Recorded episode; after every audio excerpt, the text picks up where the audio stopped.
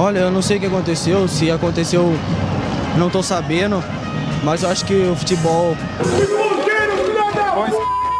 Esses idiotas que, que hoje xingam, amanhã vão comemorar gol. Quando, quando eu joguei contra o Corinthians, quando eu entrei no Pacaembu e tava lotado, aquele dia eu dei uma tremida, eu falei, caramba, que que é isso? Não é isso que aconteceu, porque eu não sei o que aconteceu.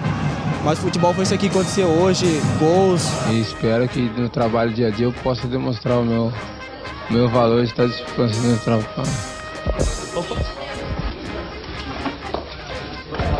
Não, não entendo não. Já tá me perseguindo já faz tempo. Correndo pra caraca os 90 minutos aqui. Todo jogo essa palhaçada. Não tá satisfeito? Vai lá falar com o presidente. Eu queria dizer que a manifestação do presidente Paulo Nobre chega a ser patética. O bagulho é pique Al-Qaeda. 11 de setembro e é todo mundo é talibã, entendeu?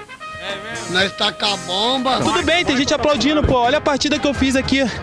Toda vez ficar pegando no meu pé, no meu pé, tudo é Maico, tudo é Maico. Tomou gol é Maico, perdeu a bola lá é Maico. O presidente tá ali, fala com ele, pô. Isso demonstra, infelizmente, o atual tamanho da Sociedade Esportiva Palmeiras, que ano após ano eh, se apequena. Como vai ser a comemoração do título do São Paulo? De novo, com o nariz escorrendo e bebendo pinga pura. A hora que sofreu o gol, parece que deu uma, uma bambeada. É, veio aqui fez o que fez. Hoje mais um faz o que faz, nós já estamos uma bosta. Ainda os caras vêm e fazem isso aí. O Rogério Senna é chato pra caralho, por isso. Mas querendo ou não, nós é associado da entidade, entendeu?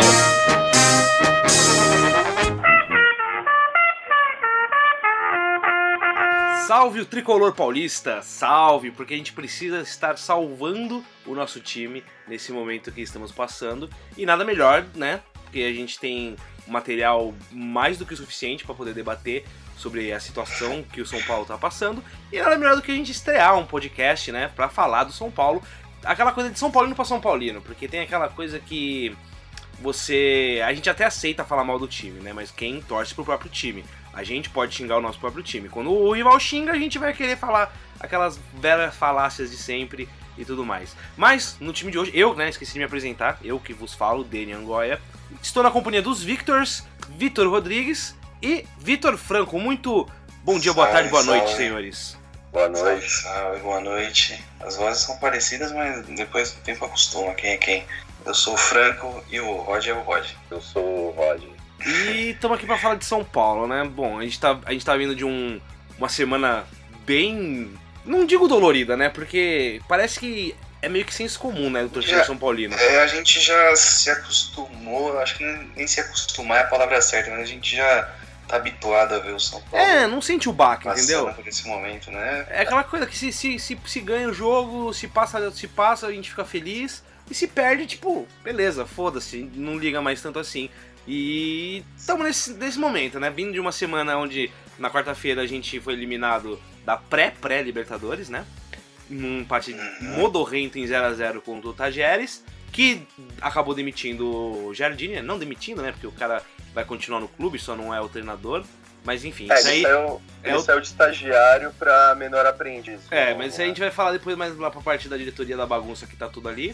E no domingo, aquela coisa, né? A plaquinha do eu já sabia, assisti de É, besta, mais do mesmo. mais do mesmo. Foi garfado? Foi garfado. Teve uns lances ali polêmicos, um- uns Ah. gols contestáveis. Mas se o time tivesse realmente jogado, se o time tivesse dado aquela, aquela vontade, sabe? Aquele gosto de ver jogando. Sim, é, é bem por aí. A bem gente estaria aí. puto de ter perdido da forma como perdeu. Mas tá todo mundo apático, tá todo mundo letárgico, tá todo mundo, sabe? Ninguém sabe o que tá Eu- acontecendo. Eu acho que agora, igual talvez nunca antes, a gente tá com um sentimento, um che- chega a ser um pouco de dó do São Paulo, assim, porque a gente teve um período ali de 2013 até 2016 que a gente passou raiva mesmo. Foi aquela saída um período vitorioso que a gente começou a. a vaca começou a ficar magra. Agora você olha pro São Paulo e você fica, eu, pelo menos eu fico com um pouco de pena assim do que aconteceu com São Paulo. É, E o pior de tudo é tem perspectiva nenhuma de, mel- de melhora, né? Pois, ah, assim, eu não diria nem. Não, pelo, pelo Eu menos acho que eu acho prazo. que tem, né? É, então, exatamente. enxerga. Eu acho que o São o que, o que na verdade o que mais incomoda é que tem todas as ferramentas pra não estar assim, né? No São papel, no acho- papel, Acho, que a gente vai. Vamos deixar pra falar de- dessa parte, na parte da diretoria e tal, de planejamento, né? Mas, enfim, São Paulo tem uma situação muito diferente de vários outros, o mesmo tipo de problema. Não, no papel, se você pega o time do São Paulo, o, não é um time ruim. Não é um time ruim, longe de ser um time ruim. Não, não. Mas só que é aquela coisa, não dá liga, você, não, não consegue entender. Aí, ok, né? Vamos entrar naquele, naquela coisa do- da teoria da conspiração. Panela tem panela. Todo mundo sabe que tem a panelinha do Nenê Ah, ali e tudo mais. Só que eu não tinha reparado nisso, né? Eu tava vendo depois o- os lances pós-jogo. E na hora que sai o gol, o Pablo sai pra comemorar. Ele sai correndo pra um lado. Reinaldo, né? E tá todo mundo abraçando o Reinaldo que cobrou o escanteio. E ninguém abraçou o cara que fez o gol, sabe? Hum. Sim, sim. Aí só que É, aí veio, é- veio o Nenê e fala que não é nada disso. Aí passa. A galera passa o pano, fala, ah, ele é bicudo mesmo, ele faz bico mesmo. Mas e aí, sabe? Não, não, isso aí foi. Isso aí eu achei que foi muito errado. Depois do daquele o lance no majestoso do ano passado, no brasileiro, que ele, o Brenner fez o gol, né? E o Nenê saiu correndo, criou aquela polêmica toda, porque realmente ele passa do Agui, querendo ou não, mas enfim. é, é, é, ali começou a questão do bico e tal, que ele foi pro banco depois. É, acho que as, as declarações que deram na época, principalmente do Logano, de que isso vem no pacote, eu achei muito. Não, não é errada, porque o que ele disse é verdade, mas você não pode admitir que um jogador crie isso dentro do clube, né? Porque o São Paulo não pode ser refém. pro- É, O cara são- fazer o que ele um quiser. time de né? futebol não pode ser um Então, jogador exato. Nenhum, nenhum, que faz bico. nenhum jogador é maior que um clube, sabe? Pode ser. Existem casos de eh, jogadores onde a carreira dele se espelha no clube e vice-versa, né? Mas assim, nenhum jogador é maior que o clube. Então, e principalmente um jogador com quase 40 anos que, É, que não ganhou nada de exemplo, muito né? relevante na carreira, Antes de né? Qualquer coisa. O Nenê com 38, 39 anos devia ser exemplo pra quem vem de. A época de bico dele devia ser no começo da carreira, quando ele, ele tava começando, né? O cara fazer esse tipo de, de jogo da cabeça dele nessa altura do campeonato, acho que é no mínimo inadmissível. Eu acho que já não é nem nessa altura do campeonato, que nem o Lugano falou, já é um- uma coisa que vem no pacote Nenê, né? Tipo, o, o cara desde sempre deve ter é, es- essa questão aí de fazer bico quando, quando é uma coisa que, que desagrada a ele. E isso daí tudo passa é, pela montagem errada do- dos elencos, né? Que o São Paulo já vem, já vem Ah, sim. sendo- se equivocando aí em contratações e já faz muito Então, tempo, mas né? aí, Não é aí eu- eu- Raí, né? Eu quero fazer uma pergunta pra vocês. Vocês acham que esse, esse problema, assim, de. Ok, montagem de elenco tem muito dedo da diretoria. Mas depois, na hora de botar em campo. Tipo, todo mundo tá vendo que o Bruno Pérez não é tudo isso. E, tipo, muito longe de ser tudo isso que, que ele foi vendido pra gente quando ele chegou. A- era, o- era o cara que tava, tava no Roma, só que depois viram que tava encostado no Roma, né? Não é que. Ah, ele era a opção no Roma. E por que insistir? É, é só a diretoria que força isso? Ou o técnico acha que vai insistir? Porque todo mundo já viu que, aquele, que o Igor ali cumpre um pouco melhor a função do que o Bruno. Sim, com certeza. Mas, o, o Denis, se a gente parar pra pensar, o planejamento de montagem de elenco do São Paulo é independente do, do da escolha de técnico, ele já é errado ao, há algum tempo, né? Porque, por exemplo, o Aguirre foi um treinador que pegou um time de 2017, que do Dorival, que foi um time que se fechou um pouquinho mais para não cair para a segunda divisão e dependeu muito da criatividade, da capacidade do Hernandes de decidir, né? E o Aguirre pegou esse time e encontrou uma cara pro time defensiva, né? Jogou o time para trás, o time começou a dar resultado porque é, durante um, um período de um, dois meses ali o São Paulo apresentou um futebol que não era lindo, a gente, todo mundo sabia disso, mas era eficiente, só que no fim das contas faltou elenco pro Aguirre e quando os jogadores começaram a se lesionar, começaram a perder ritmo, o Diego, Diego Souza e o Ney cansaram, o time caiu bastante. É, a lesão do Everton também, enfim. E aí eles decidem mandar o Aguirre embora, é, colocam o Jardim no lugar que é um treinador com uma postura, uma ideia, pelo menos o que apresentava na base, né, completamente diferente, e deixam o mesmo elenco praticamente na mão do cara. Que era um elenco que funcionava com um time retranqueiro, né? Pra você. É, o, o São Paulo, do, do começo desse ano, o time basicamente era o mesmo do que terminou no ano Exatamente. passado. Exatamente. E é um time que deu certo durante um curto período com uma, uma característica co- completamente diferente do que o Jardine pensa para futebol, né? Se a gente vê o que o Jardine fazia na base, era um time que valorizava a posse de bola, igual ele tentou um pouco fazer aqui, apesar de ter sido muito ruim, mas era um time que tentava trocar muitos passes e tal, é, mais ofensivo, jogava mais para frente, com linhas altas.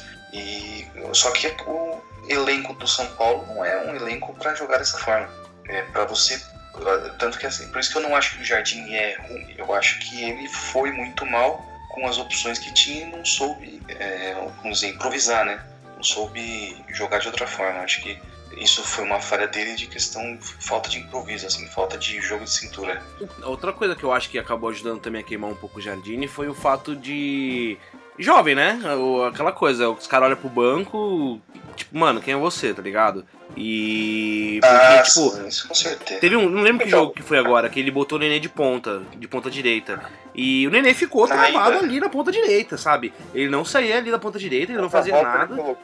Na ida do Talheres, é, na volta ele colocou no, no segundo tempo, né? Ele colocou o Nenê. E aí não, não, não, deixava o cara criar, sabe? Aí deixa o cara travado ali. Mas assim, aí, aí, pelo menos é o que eu penso, né?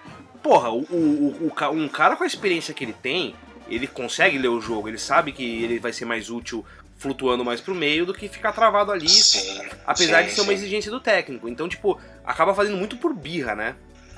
Eu acho que o, o Jardim, na verdade, assim, ele, ele o, o grande, o Nenê, eu acho que ele entrou na, nessa temporada sabendo que a cobrança em cima dele ia ser muito forte, porque já, já tem essa, já estava assim, na cabeça das pessoas que ele derrubou a Gui. É, muita gente, muito torcedor, segue esse discurso que o Nenê faz ele ali o principal líder do grupo e que ajudou a derrubar o Gui.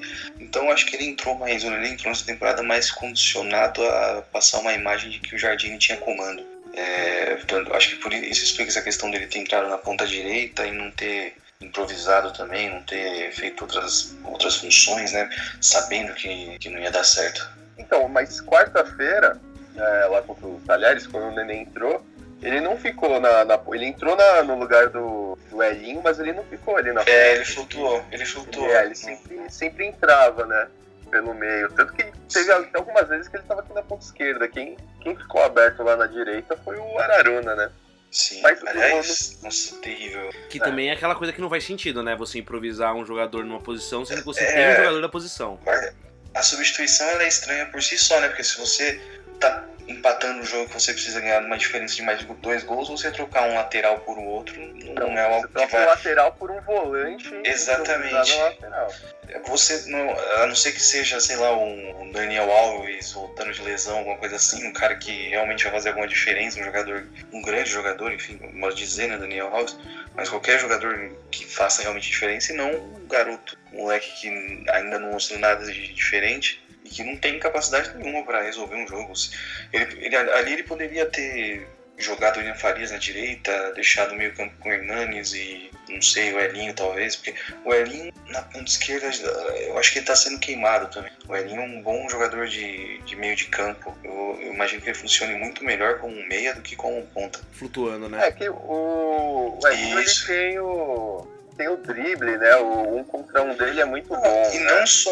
Não, mas eu acho que o acho que o maior mérito do Elinho é a qualidade de passe, cara. Ele tem uma visão de jogo muito, muito boa para passe no chão, passe no alto. Apesar de às vezes ele errar alguns lançamentos, mas você vê a bola que ele mandou pro, pro Diego Souza no, no primeiro tempo, por exemplo. Eu, eu queria ver o Elinho jogando como um meia. Talvez é, o Hernanes. Eu acho que o Hernanes, se condicionar fisicamente, pode sim jogar de segundo volante. Mas talvez, acho que essa é a única coisa que do Jardine que a gente pode usar para o futuro é o Hernandes como um segundo volante, mas tendo, claro, um cara, um cara como primeiro volante que é, seja rápido e tal, consiga fazer a pressão, mais a marcação, que o Hernandes é um bom marcador. Apesar da, de 33 anos, que também não é uma idade tão alta assim, mas ele é um bom marcador ainda. E o problema dele, para mim, nitidamente, é a falta de preparo físico. Eu tava lendo hoje que ele jogou 14 partidas em 2018, se machucou.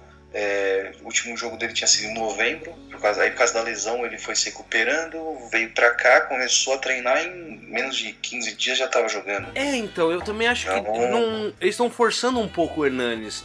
A gente não tá naquela coisa, reta final de brasileiro, brigando pra não cair. Exatamente. Precisa botar o cara Ah, ali mas pra fazer era- milagre, pra tentar coisar. Essa, essa sequência aí era o, a sequência mais importante do ano até então, né? Não, com certeza ele tinha que jogar. Agora, é, a, partir, a gente, o São Paulo perdeu um tempo precioso com viagem para Orlando, para Disney.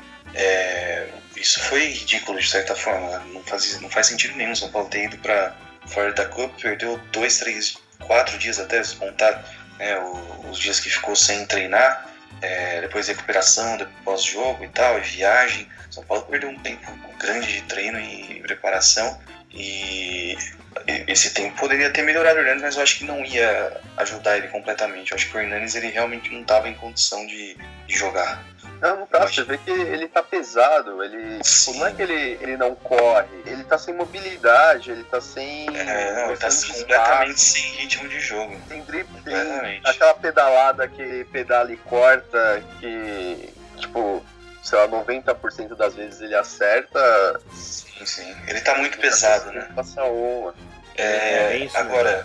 se a gente quer ter uma perspectiva de um futuro melhor, mínimo que tinha que ser feito agora é você pegar o Hernandes e tirar ele dos jogos, deixar ele treinando, aproveitar. O São Paulo tem uma reta final de Campeonato Paulista aí com várias semanas livres de treino, né? Jogo domingo, domingo, é, domingo, domingo. Acho é. que agora uh, o nosso único jogo de quarta-feira vai ser, em, acho que é em abril. É, então, o São Paulo vai ter uma sequência relativamente tranquila com bastante tempo e você não precisa, não, não tem necessidade de, por exemplo, esse final de semana agora a gente vai enfrentar Red Bull. O Morumbi o Red Bull, né, por exemplo. Você não tem necessidade de forçar o Hernandes num jogo desse, deixa o bota o... Eu queria muito ver o Igor Gomes jogar, eu assisti, apesar do Sul-Americano Sub-20 no Brasil ter sido muito ruim, os poucos momentos que eu assisti, o Igor Gomes mostrou ser um jogador diferente, assim, de toque de bola, qualidade e tal, eu queria ver ele jogar. Bom, coloco o Nenê mesmo, apesar de eu achar que Deu, pela, minha... pela, coletiva do, do Mancini, ontem depois do jogo, ele falou isso daí, tipo, que ele, ele quer ver um, um meio campo mais leve. É, ele falou do Vanisiero. Sim, isso é bom. E o Cuca falou hoje também. Na, na coletiva do Cuca ele comentou hoje que é, se tiverem os dois à disposição, que ele quer ver o. Não, assim, não, não disse exatamente que ele quer ver os dois jogarem juntos, mas que é uma boa opção porque são dois jogadores de qualidade, né? Ele elogiou os dois. E pela ideia de jogo do Cuca faz sentido, porque o Cuca no Palmeiras jogava com um volante um pouquinho mais marcador e o Tietchan e Moisés mais à frente. É, às vezes só ele, ele entrava com os dois volantes mais de pegada, mas enfim. É, tem o Luan também que voltou da base, da seleção de base. Isso, o Luan. É, o Luan, o Luan imagina é o, jogar. É o titular incontestável desse, desse meio campo aí Sim. pelo que a gente precisa hoje do meio campo, que é. Você vê. Ó, eu não vejo nenhum estilo de. Sim, sim. Eu não vejo nenhum estilo de jogo que o Luan não seria o melhor volante do elenco, assim. É, ele tem. Acho que todas as características que ele tem, tirando a altura, são melhores do que os outros. Ele é um, acho que é o volante mais baixo, talvez. Ah, mas, mas enfim, ele é um, ele é um não... Mineiro 2.0. É, ele, ele é rápido, ele marca bem e ele chuta bem também. De, tem, tem uma boa saída de jogo. É, é, muito pelo estilo do, de Cotia, né? Que tem jogado, a saída de jogo dele é boa. Tanto ele como, como o Diego também, que ganhou a copinha agora, por mim também já podia subir. O Diego é, é zagueiro, na real, né? Ah, mas fez uma. Cara, fez uma puta copinha de, de volante é, no toque de bola, mesmo que seja zagueiro, acho que é, se bem jogar o... ele como cabeça de área, eu acho bem útil. O Militão era volante também, né? Na... Sim, sim. Na base. Ah, já que a gente tá, tá falando de elenco, eu quero botar em pauta o que nunca saiu de pauta, né? Thiago Volpe. Qual que é o problema? A gente tá com uma zica de goleiro, Olha. a gente se ilude muito fácil, o, os caras vestem a camisa e sente o peso por, por, por, toda a história que o Rogério fez com a camisa. Qual que é o problema com o gol do São Paulo? Eu acho que é uma junção de fatores. Primeiro, ele tá cometendo falhas que não sei se é por nervosismo. E segundo, o time tá numa fase muito ruim. É, eu não vejo. Se fosse o Gian, estaria tomando, não digo os mesmos gols, mas também estaria sofrendo igual ele tá sofrendo. O Sidão, qualquer outro goleiro. O São Paulo tá num momento, nenhum goleiro eu acho que, que conseguiria se destacar ao ponto de salvar o time. É, a gente essa essa fase agora esse momento o Rogério já passou também e era criticado enfim eu não eu não eu eu queria ver ele mais num time melhor ah, eu, eu, eu acho umas... nesse momento, o Volpe dos males é o menor. Ele é o menor dos problemas. Não É, é, por não aí. é o cara que tá Ele comprometendo. tá, ele tá mal, ele tá mal. Isso é, por exemplo, eu não. A gente comentou no começo de polêmica de falta, né? Eu achei que ele- o lance do segundo gol foi uma falha dele. O Wagner Love tava parado, subiu pra cabecear parado, e o Volpe foi infantil de, de ir na bola com o cara lá. Entendeu? Não, sim, a o próprio-. O próprio Gustavo falou que ele já tinha visto os vídeos e ele sabia que o Volpe sai estabanado, né? Sim, outras jogadas também. Ontem ele também saiu estranho do gol, enfim. O Vol- eu ainda eu, eu banco aí do Volpe. Eu, o Volpe ele, ele já era um bom goleiro desde a época do, do Figueirense. Ele fez um. É curioso que ele. Eu acho que ele é o caso que. Ele é um goleiro que faz boas defesas, ótimas defesas, mas ele toma muito gol. E, e isso era um- uma característica dele no Querétaro também. Apesar de não ser culpa só dele, porque o Querétaro era um time médio ali que tomava muito gol porque era fraco mesmo, era um time mais fraco. Então ele, você vai, a gente vai ver ele fazendo boas defesas, mas ele toma bastante gol. Agora isso não é só demérito dele, né? O São Paulo é um time bagunçado, com é um sistema, apesar de dois zagueiros que até que, que dão conta do recado, as volantes são ruins, é, enfim, o time é uma bagunça e ele acaba sofrendo também. E tem o- as falhas dele que são nítidas também. Mas enfim, eu, eu também concordo com o Rod. Eu, não, eu acho que ainda dá pra ver É, jogar são- mais. acho que ele fez oito jogos, né? No, Sim. Acho que oito jogos no ano. E, e outra coisa, é, esse time ele não treina. É, você vê que simplesmente ele, é, os caras não treinam. Parece que, que antes do jogo chegou lá, pegou os caras e mandou em campo. então não, não tem nada que, que me leva a crer que os goleiros também treinam. É, e, aliás, tá, tá tendo assim uma movimentação, né? Se a gente pode dizer assim no Twitter, de gente pedindo a cabeça dos, dos preparadores de goleiros, né? Porque. é, Se, se você pega os treinamentos do Volpe lá no, no Querétaro, é tipo é absurdo, velho. É, tem um monte de vídeo aí do- dos treinamentos dele. É, é treino de reflexo, é treino de explosão. Não, alguma coisa de errado tem, porque não é possível, né? O, o Renan Ribeiro tá voando no esporte, apesar do problema dele aqui ser mais físico do que de qualidade. Eu, eu gostava do Renan Ribeiro como goleiro, mas ele se machucava o tempo inteiro. É, o, o Sidão não vou comentar, porque o Campeonato Goiano é muito fraco também, e Goiás tá na É, Série A, então... Então, tinha- e, e Denis também no. É, o Denis o, o Goiás na é um time. dele lá, né? Sim, sim. O Goiás é um time muito mais forte que os demais do Campeonato Goiano e acho que naturalmente vai tomar os gols, enfim. É, o Sidão não vou comentar, mas o Renan Ribeiro é um exemplo que tem alguma coisa pode estar errada na preparação de goleiros e o, ah, o Lucas Perry, eu não sei, ele não, ele não jogou ainda na Inglaterra, né? Não chegou a jogar, eu acho. não. Acho que não. Porque Os goleiros estavam machucados, só tinha um. é, tinha um de 39 anos que falhou logo quando ele chegou, mas ele não chegou. Ou acho que um dos goleiros voltou, alguma coisa assim, ele não chegou a jogar ainda, mas enfim. Eu, o São Paulo precisa rever, acho que toda a parte do departamento, né, de futebol e preparação e tal. E essa é uma delas, porque o Thiago eu- não era pra estar assim. Esse lance do PR já entra no na questão da- das montagens equivocadas de elenco, né? É, com certeza. a gente tava com, com um goleiro com potencial enorme aqui no Sim. nosso time. A gente foi até o Bahia comprar um, um outro goleiro com poten- que é um potencial, reserva. né? É, então, mas que hoje é reserva, né? Você foi Sim, pagar. Não, mas é, é- só a ideia já é estranha, né? Porque se você tem um goleiro com, com potencial no seu time, você não precisa buscar um outro goleiro que pode ser bom no futuro só. É, exatamente. É, o Pé podia dar conta do recado como segundo reserva, ele podia ter tomado a posição do Sidão facilmente e começado a jogar. E você teria economizado um dinheiro, mas enfim. É, e- e, até hoje ele poderia ser reserva do Volpe, aí o Volpe que nem agora não tá bem. O, o, o Bahia podia entrar agora no, no lugar do Volpe e ver como ele se saía. É, o Volpe tem algumas características que eu ainda gosto dele. Eu acho que ele é um tem uma boa saída de jogo, diferente do Sidão que errava bastante.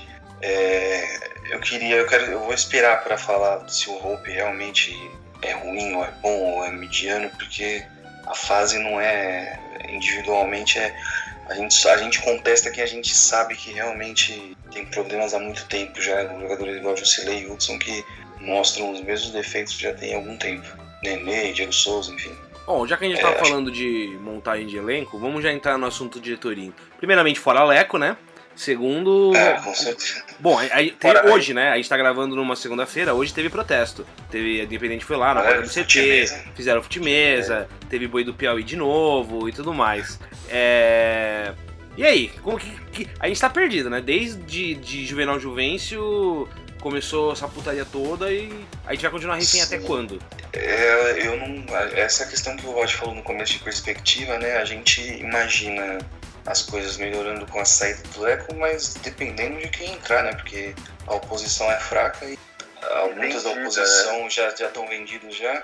É, é complicado. Assim, eu, eu, eu, a gente tem um exemplo para não de certa forma seguir, porque ele não é um bom exemplo, mas deu certo. Que é o Corinthians de 2017, né? Que foi campeão brasileiro.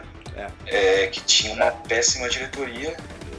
O, o presidente quase sofreu impeachment, era horrível. E o treinador fechou o grupo, o Carinho na época, e o time foi campeão.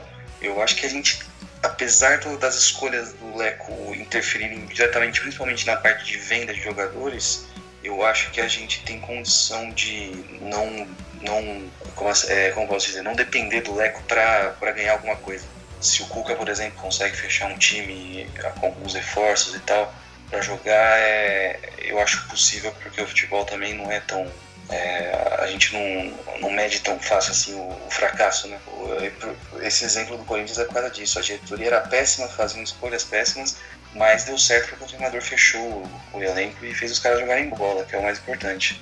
É, exatamente. Eu acho que o- a política do clube ela atrapalha, lógico que atrapalha. É, é, com só certeza. que o futebol dentro de campo, ele, ele acaba sendo uma coisa independente do, Sim. do cenário político. É, eu acho que o, o maior problema aí da, da, da diretoria é, não é nem na questão política, é na questão de, de montagem do, do elenco mesmo, cara.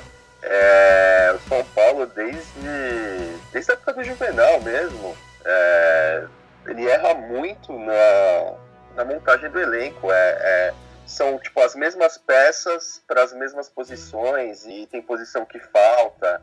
É, característica de jogador que contratam que, cara, que não bate com a característica de jogo que o, que o treinador quer implementar. É, o ano passado o Raí gastou 10 milhões para trazer o Diego Souza, gastou mais 7 para trazer o Trellis e É, sim, esse sim, ano, é, esse ano gastou 26 para trazer o Pablo, o Diego Souza é banco e o Trellis tem emprestado. Foram quase mais, mais de 40 milhões de, de reais gastos para em três jogadores para a mesma posição. É, isso não tem cabimento, cara. É, Não faz sentido. Você vê a- o elenco foi formado, é, você não enxerga um. Você consegue, com 30 jogos, São Paulo tem 30 jogadores, por exemplo, você não consegue enxergar um- os 11 definidos, por exemplo. É, porque tem muitos jogadores da mesma posição, mas que não se completam. Porque o, hoje o Cuca falou um negócio interessante, né? Falou que os jogadores, as características precisam se completar, e isso é o mais importante, eu acho, no São Paulo, porque você. O exemplo clássico de Jusilei e Hudson, que são jogadores da mesma posição que estavam jogando juntos. Exatamente. dois primeiros volantes jogando juntos e ah, o Jardim usando desculpa que o Hudson ia sair mais pro jogo, mas o Hudson não é um jogador de sair pro jogo, ele é um primeiro volante marcador. Se ele sair pro jogo, ele não vai saber fazer a melhor coisa que ele faz, que é ficar plantado ali no meio de campo. É, é por isso que o, São Paulo não soube, Raí não soube formar um elenco que se completava para formar um time. Eram 30 jogadores e muitos com, com características parecidas e muito por isso não deu certo, apesar do Agui ter feito um trabalho razoável ali. E não dependendo também, né, o Raí, mas não só o Raí, isso daí já vem de. Ah, sim, lá, né? É, o Pinotti era horroroso. O Pinotti entendia muito mesmo de futebol que o Raí entende, né? É, assim, muito longe. Eu, eu até sempre gosto de pensar nisso. O ponto pra mim de. Eu não sei se o nome certo é ruptura, mas o ponto em que eu percebi que o São Paulo tava caminhando pro fundo de poço é a venda do David Neres. Que foi no, no momento ali que a gente. A gente tava começando a temporada com expectativa alta, porque o Rogério tava montando um time leve, com uma proposta de jogo diferente. E a, o, o Leco, ele. ah, Lembra que na época saiu matérias assim de. Ou é o Luiz Araújo ou o David Neres. É, aí tu, venderam isso venderam o David Neres. Aí acabou com metade do time porque o David Neres jogava muita bola. É, aí tá, começou a temporada com futebol razoável. É, fez uns jogos bons e tal. Aí começa a perder a mão a partir daquele jogo contra o Palmeiras é, no Allianz Parque, que o Rogério é, decide né, mudar a convicção dele de futebol mais ofensivo e joga mais na, na, defesa. E a partir dali o time desaba, mas o ponto principal ali foi o David Neres ter saído porque ele era um, um, pilar do time, mesmo sendo muito jovem, né? E ali mostrou qual era a intenção real dessa diretoria, que era fechar é, o superávit no final do ano. Que a preocupação do, do Leco e dos outros diretores era fazer com que o São Paulo tivesse com as contas, né, entre aspas, equilibradas, porque a gente também não, não sabe o que acontece lá dentro. É, então, e, e esse é o problema, né? O São Paulo nos últimos anos sempre vem, vem falando que no dinheiro precisa equalizar as contas, pagar a dívida. Só que aí você gasta quase 50 milhões de reais em três jogadores para a mesma posição. É. É, Não, é uma prova de incompetência muito grande. E ah. fora que, assim, se você for observar esse ano, né, estão falando assim, o São Paulo investiu 45 milhões. O São Paulo investiu 20 e alguns milhões, porque o São Paulo vendeu muitos jogadores, é, mesmo que sejam jogadores que não eram tão importantes como o Rodrigo Caio ou Tuta, que não, nem tinha subido profissional, mas o São Paulo ganhou mais de 30 milhões em vendas e investiu e, e pagou né, 45. Se for fazer a conta, o São Paulo é, é, saiu dos cofres do São Paulo 15, 20 milhões de, de, reais, que é um investimento muito baixo para um time que almeja ganhar alguma coisa no Brasil. Não, e essa, ano... essa saída precoce aí da Libertadores deu, vai dar um desfalque aí no caixa. Né? Ah, sim, muito. Agora depende da Copa do Brasil, né? Pra fazer caixa, porque em competição, pelo menos, né? Porque é o campeonato que a curto prazo vai dar mais dinheiro, né? Ali pra julho, agosto já vai estar, tá, se passar de fase, né, que é o mais difícil ainda, é. já vai estar tá ganhando alguma coisa. E, Só essa questão de, de montagem do elenco, é, tem uma coisa boa no Cuca, que ele é bom para garimpar jogador uhum. de, de, time menor, e ele conhece, né, que nem... Uh, lá em 2004 que ele montou o nosso ele trouxe o Fabão, trouxe o Grafite, trouxe o Danilo. No, Palme no Palmeiras mesmo ele teve bons caras, né? Moisés, Tietchan, é. Caras que conhecia muito, ninguém dava muita moral e, e foram bem. É, uma outra são caras que, que, não são tão caros, né? Que precisa... Não, então, mas só, só um parênteses que eu queria falar dessa montagem. Esse ano a única coisa que eu achei mais absurdo mesmo foi o, o valor do Pablo, né? O valor pago no Pablo. O que fizeram com o Thiago Volpe eu já achei mais interessante, entendeu? Não foi que nem foi com o Sidão, de comprar o cara, sim, aí ele não sim, dá certo, aí a bucha estoura. Você vai lá, pegou o cara, fez um contrato de empréstimo, se render no final do ano compra um definitivo. Pelo menos isso, tipo, mas pareceu que deu uma acertada. O Everton Felipe era contrato de empréstimo também, viu? É, 6 não, milhões já. Não rendeu, o Everton Felipe não provou nada, não jogou nada, não convenceu não ninguém de que ele. Não convenceu ninguém de que ele tinha capacidade para ficar no São Paulo e ficou. Mano, eu vi uma então, matéria que. São os moldes do... Que esse Everton Felipe tinha umas metas e ele, che... ele cumpriu as metas. Eu queria de verdade é, ver quais eram as metas do cara. Eu não sei se foi brincadeira que alguém falou que ele tinha meta de passe errado, né? Com certeza foi, mas enfim, se foi. se, independente disso, com certeza ele alcançou essa meta de. de mas é, ele tinha que dar tantos passes errados, então ele atingiu essa meta e acho que até passou.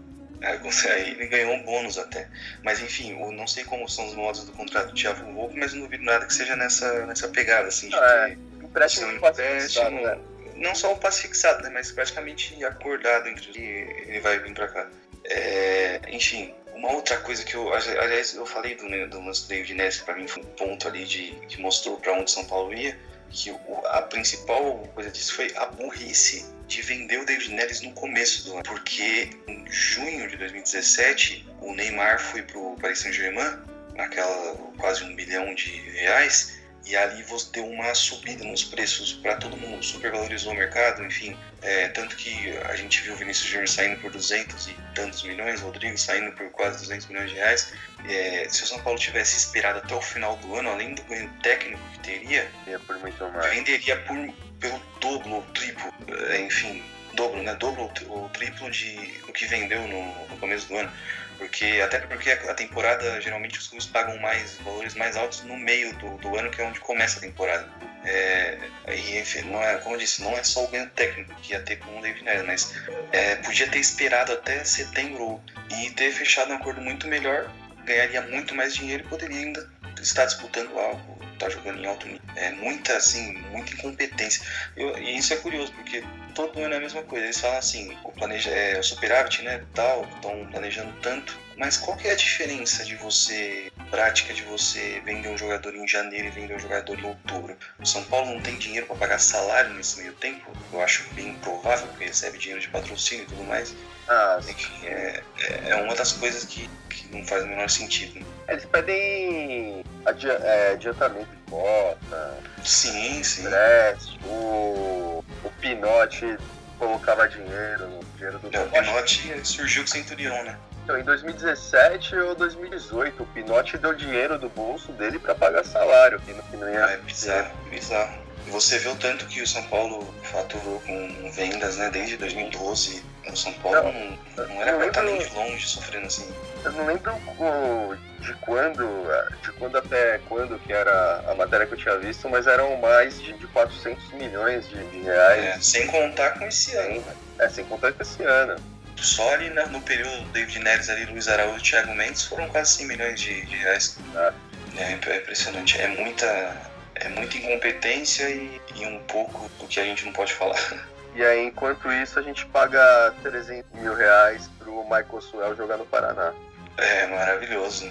Não só o Michael Suel, né? Tem vários outros jogadores de São Paulo emprestados com não, salário é dividido. Acho que o... o Michael Suel é o caso mais. É o, mais, é o, é o mais caso forte. mais, mais crasso, assim. Sim. Mano, sim, vocês é falaram agora, eu, eu, eu, eu tive que puxar na memória pra lembrar quem era o Michael Suel, pra vocês terem uma noção. É, o Michael Suel foi. Eu não sei se foi exatamente É, um foi o pedido Rogério, do Rogério. Ceni, mas foi o Pinote que bancou, né? Foi. O Pinote bancou a chegada dele, fez todo um, um charme na hora de apresentar, jogou um jogo, se machucou e sumiu. Esse dia tava o Shailon na Bahia também. É, o, Sha o Shailon, eu, eu não acho ele tudo isso, mas eu também acho que era um problema maior do nosso time do que dele, assim. É um jogador que pode ser útil Ele futuramente. não, ele não é ruim, o problema dele é lentidão, né, cara? É, Sim, é basicamente o que acompanha o. É, é o, ele, o Rod, ele não é um. Ele não tem a mesma qualidade de passes no jogo que o Ganso tem, mas ele é tão lento quanto. Sim, sim. É, exatamente. Não, E eu acho ainda que o Ganso, o Ganso é mais combativo que ele. Sim, eu acho que é mais pela experiência também, né? É, pode ser. Mais, ter mais canja. É. Eu, eu, eu queria muito ver o Igor Gomes jogar. Eu acho ele um jogador assim, toque na bola dele é diferenciado. Cara, eu assisti os jogos que eu assisti da seleção sub-20, apesar do time também ser muito mal armado lá, muito mal treinado. É, as jogadas sempre saíam do pé dele e do Rodrigo. Tem um gol até do, do Rodrigo que é bonito, que é a jogada do Igor Gomes. E o, o Toró eu não acho tão bom, mas o Igor Gomes e o Luan eu acho que são O muito Toró bons. ele tem estrela. O Toró é o. Olha, na seleção não teve não, viu? No, Ah, no último jogo ele perdeu um gol na, na pequena área ali, que foi bem feio de ver. Ah, mas até aí o. Mas eu também isso não quer dizer. É não, isso não quer dizer. Não quer dizer nada, assim. Eu acho que ele é um. Ele é um jogador que pode ter muito futuro. Mas o João Paulo, não sei o que aconteceu, também arrebentou na copinha, fez gol, ataca um pau e sumiu depois. Ó, agora ia ser bom o Kaiser pra falar que o João Paulo ele não era um, um destaque na, na base. Ele era reserva do João Anderson, né? Verdade. ele ficou, ele ficou mais famoso pela entrevista. entrevista, né? É. Então, mas aí até aí, o Henrique, melhor do mundo, ele deitou na seleção e. E onde joga o Henrique hoje? É verdade. Sim. Ele entrou naquela seleção com o Neymar e Lucas. É, Sim. O Henrique foi um que elogio. Ele e o Lucas Gaúcho eu esperava muito mais. Gaúcho. Não, o Lucas Gaúcho voou no, na copinha, começou fazendo gol de dois gols de letra, ele fez né, no final do Campeonato Brasileiro. É, a gente Pedro esperava muito mais. O Pedro eu nunca vi nada de especial nele, não. Nunca achei jogando bola assim. Eu acho o Novaes ele é o que, o que mais me surpreendeu. Caneludo também. Então, mas eu acho que é o mais que me, que mais me surpreendeu porque quando começou a copinha, eu falei, eu vi ele jogando e falei assim, cara, esse moleque não sabe cabecear uma bola. Porque ele tinha dificuldade. Aí foi passando o jogo, foi melhorando, melhorando, se posicionou melhor, criou um entrosamento com o Anthony e começou a meter um monte de gol de cabeça. E eu achei que ele me surpreendeu assim porque eu não esperava nada dele. É, aquela, aquela jogadinha do. aquele corte pro meio do Anthony e, a Nossa. jogada ali no pau nas costas dele. Exatamente. É, e, e assim, você tem que ter um centroavante que sabe ter o feeling, né? O cara tem que ter o, a, a noção de, de- de isso, de fazer o facão e tal. É, eu mesmo acho que o Pablo tem muito disso e é muito bom de cabeça. Se você joga o Anthony na ponta direita ali para fazer esse tipo de jogada, mesmo porque lógico que é uma coisa que fica manjada e não é toda hora que você pode fazer, mas é uma opção, né? E o É. Anthony, pra mim, já, por mim, pode jogar, até porque a gente já tá É. numa situação Agora tão... com o- Everton machucado, acho que ele vai ter mais. É, eu jogaria, eu, eu, eu testaria, eu botaria agora nesses jogos paulistas o Birubiru pra ver também. É, então, é, não entrou até agora, né? Na ponta esquerda, na ponta esquerda, Anthony na ponta direita, bota o Elinho no meio e o Hernandes vai, pro, vai, se, vai se cuidar fisicamente pra voltar melhor pro Campeonato Brasileiro ou até pras finais né, do Paulista. É, eu, eu jogaria assim, não sei como o Mancini vai fazer. Eu não acho que, vão, que vai poupar o Hernandes. Eu acho que ele vai treinar a semana inteira, botar o Hernandes, depois tirar no segundo tempo, coisa assim. Então, é, agora com a Mas- semana cheia pra treinar, acho que. É, pode ser útil, né? O Hernandes pode, porque de qualquer forma o jogador precisa jogar. Adianta Então, é, eu acho que o que mais pega pro, pro Hernanes mesmo é ritmo de jogo. Não é nem assim, tanto a questão física, é mais ritmo de jogo mesmo. É, é, esse jogo, ele tem que jogar de qualquer forma, né? Mesmo, é, jogo, porque geralmente também, mesmo com a semana livre, o clube faz jogo treino. Quando tem semana livre, numa quarta-feira ou terça-feira joga um, um jogo treino de 45 minutos. É... Não, do Leco não tem muito o que falar. Ele nitidamente não tem a menor noção do que ele está fazendo no- na parte de futebol, né? É, administrativamente, na parte de finanças, a gente pouco sabe, porque o clube não é transparente ao ponto de botar todas as contas na mesa, né? Pelo menos nunca fizeram isso. E é, a, a oposição é inútil. A gente, a gente tem como um- uma espécie de líder de oposição o Newton do Chapéu, que é um cara que politicamente dentro de São Paulo não tem representatividade quase alguma, né? É, enfim, a gente depende de um milagre, de um, de um cara igual. Apesar disso nu- nunca vai acontecer, mas só dando um exemplo, mas o Abílio Diniz seria o nosso Paulo Nobre, né? Assim, do cara chegar e falar, ó, não, deixa comigo que eu vou cuidar de tudo, porque de resto são só os mesmos caras de sempre, os mesmos conselheiros de sempre, os mesmos no- sobrenomes de sempre. É, a gente tá na mão de umas cinco famílias ali que se revezam no poder Exatamente. desde 1920. Bolinha, é. É. Você vai ver sempre o Natel lá, os... É. Casal de, Casal de Rei. Casal Del Rey, é. Sem contar também família o- Aidar. os cala-boca na torcida que eles dão, né? De contratação tampão. Tipo, o Rogério Ceni foi um O cala-boca do Leco. Bota o Raí na diretoria, é um cala-boca do Leco. Bota o Lugano ali, é um cala-boca do Leco. Chama o Cuca, que era um treinador que a torcida tava implorando há muito tempo, é um cala-boca do Leco. A- a- a- acho que a- o maior, é, assim, o que a gente pode tirar de mais claro dessa do Leco presidente é, são essas blindagens que ele, né, os escudos que ele tem usado desde sempre pra é, abafar as cagadas que ele faz, assim, pra se proteger de toda a merda que ele, que ele tem feito. Mas eu, eu, eu vou te falar que eu, eu não sei até que ponto o Leco interfere é, no futebol, porque pelo menos o que o Raí fala é, aí publicamente é que as decisões do futebol quem toma é ele. É, mas o, o Raí... E, eu acho que É, ele isso- não- isso não isso não é- a imagem, é, tipo, queimaria a imagem dele. Eu acho que isso não é mentira. Não. É, exatamente, eu concordo. Isso não é mentira, mas eu também acho que não é verdade, porque o maior exemplo disso é o, o Jardine, que era uma parecia ser uma decisão do Rai manter o cara e ficou insustentável a ponto que com certeza o Leco, o Leco pressionou para a saída dele, porque o Leco foi pressionado pelos, pelos conselheiros, né? É, eu também não sei, ninguém sabe na verdade até que ponto o Leco, só quem tá lá dentro sabe que, até que ponto o Leco se envolve na parte de futebol. Acho que com o Pinotti era muito maior, porque o Pinotti era um cara desconhecido, que não tinha peso nenhum dentro do futebol.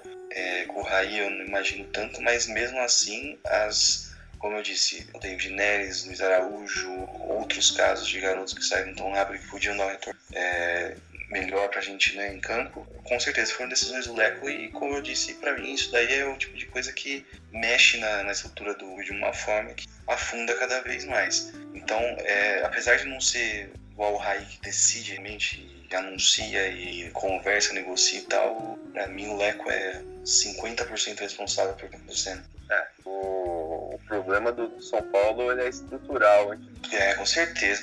É uma, é uma, é uma, assim, uma imagem que se passa da direta, desde a diretoria de incompetência. Você não consegue olhar para o dia de São Paulo e enxergar alguma coisa de bom. ali. Aí é, é tudo, né? Hoje o São Paulo ele não tem. O marketing de São Paulo é nulo. é, Adidas, comparado ao cara, você olha, né? olha o São Paulo parece que deu o clube na mão da Adidas e falou assim, faz o que vocês quiserem aí, pronto. Vocês, a gente não, não vai fazer nada. A gente só, só fazem e manda o que a gente aprova. O- os uniformes de treino, sem cor, sabe? Perdendo a identidade da cor do clube. Sim, sim. É um, eles, ah, você não pode permitir que uma empresa, apesar tudo bem que a Adidas faz isso no mundo inteiro. A Adidas ela cria um template de uniforme e distribui, né? Só que o São Paulo não tem um uniforme tão comum assim, uma cor sólida e tal. São Paulo é um time bastante conhecido pelas cores dele, né? Enfim, é bizarro a gente imaginar. Apesar disso ser uma coisa que não interfere no campo, mostra como é o como a, como a direção do São Paulo é, trata com relaxo Quarta-feira a bandeirinha de escanteio tava ao é, contrário, sim, meu. sim, eu vi a imagem disso. É, assim, é, é um. Tipo, é, são coisas pequenas, mas. São, mas mostram, né, você- que o clube tá jogado, cara. Porque quando você, você vê o, o relaxo que é o- as contratações, o relaxo que é o planejamento, o relaxo que é a montagem de elenco, você também vê o relaxo que é para escolher uniforme, que é para escolher camisa de treino, bandeirinha, enfim. Sim, É exato. Era que né? nem, que nem aquela coisa que tem nas entrevistas antigas do Murici, que ele falava que no time dele ele fazia questão de definir tudo o que cada um ia fazer, tudo organizadinho, quem ia cobrar tal falta, quem ia bater lateral e tudo mais. E aí, consequentemente, você vai es- espelhando todo o resto, né? Você faz tudo com que seja organizado. E isso aí realmente são- é, é- é um pequeno detalhe, não vai mudar porra nenhuma no resultado do jogo.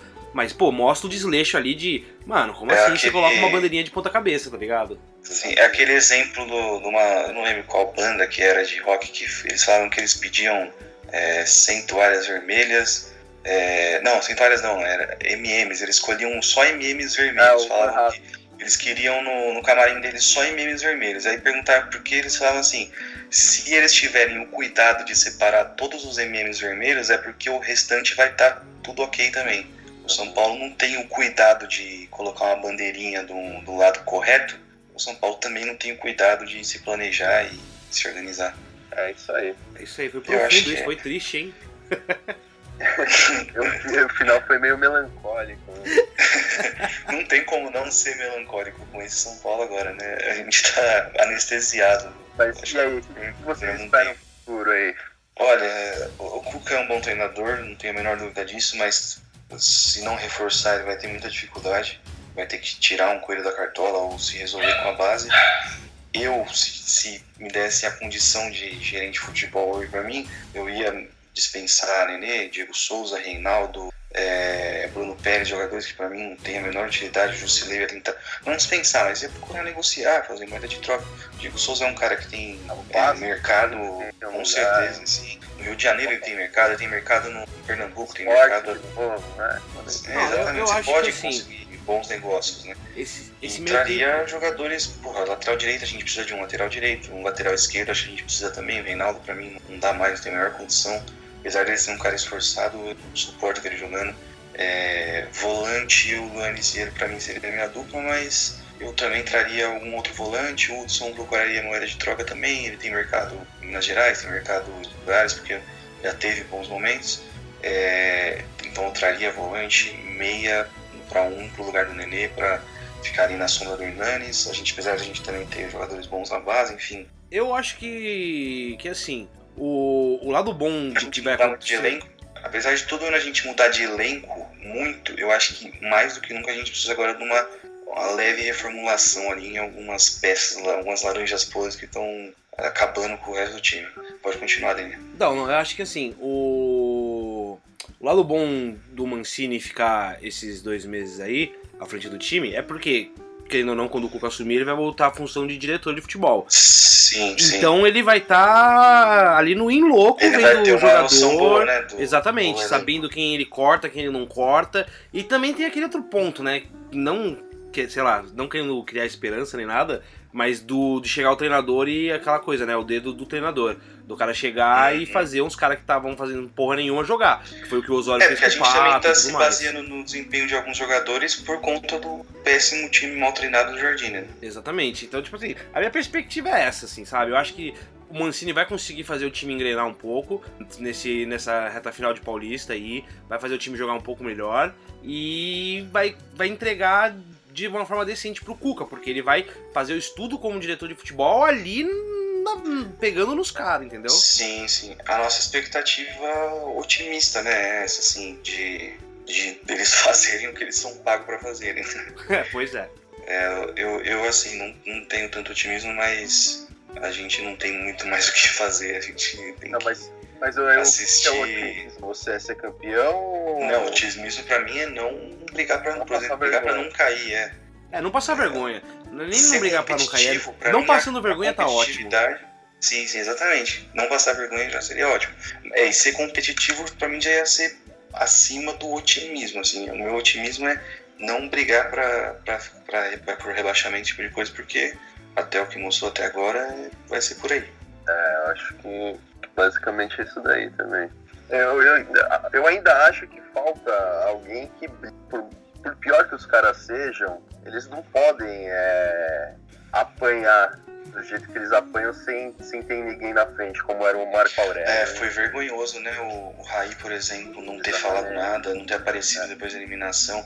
É, eu tava acompanhando o pós-jogo e comentaram que o Lugano queria falar, mas não deixaram, alguma coisa do tipo, que o Lugano tava muito incomodado, queria falar, queria pedir desculpa ou defender o grupo, enfim, que o, porque foi vergonhoso, o Raí não apareceu, o cara que é o gerente de futebol, que é, é o responsável, né, tanto ele quanto o Mancini, que são, eram responsáveis pelo não aparecerem para falar nada nem para defender os jogadores. Isso já mostra da forma, pior forma possível Soltaram o Jardine né? lá sozinho na coletiva. É, foi vergonhoso, foi vergonhoso. Ali foi. A, a eliminação depois do primeiro jogo eu já sabia que, ia- que, não ia, que não ia conseguir, porque o time não tava jogando muito mal, mas é, a postura depois disso foi, foi vergonhoso. Apareceram no dia seguinte pra mandar o Jardim embora só.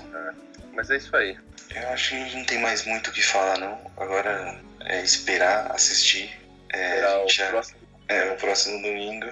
É, assistir, vamos ver no que vai dar, né? É, então é isso, né? Nesse clima melancólico e não lá muito esperançoso, a gente São vai encerrando o Paulo nosso, 2080, nosso piloto, né? né? Nosso primeiro programa. E que a gente ainda não tem nome, né? A gente ia botar um nome de Boi do Piauí, mas por enquanto esse vai ser, é o episódio do Boi do Piauí, né? É, esse é o episódio do Boi Boi Boi, É o- Boi do Piauí. Podcast sem nome, episódio 1, piloto. Aí, Piloto. Você que tá ouvindo, você que deu play ali, ouviu até agora, ouviu a gente divagando sobre tudo isso, quiser dar um palpite, quiser dar uma opinião, uma sugestão de nome também, à vontade aí nos comentários. E a gente espera estar aqui de volta na próxima semana, né?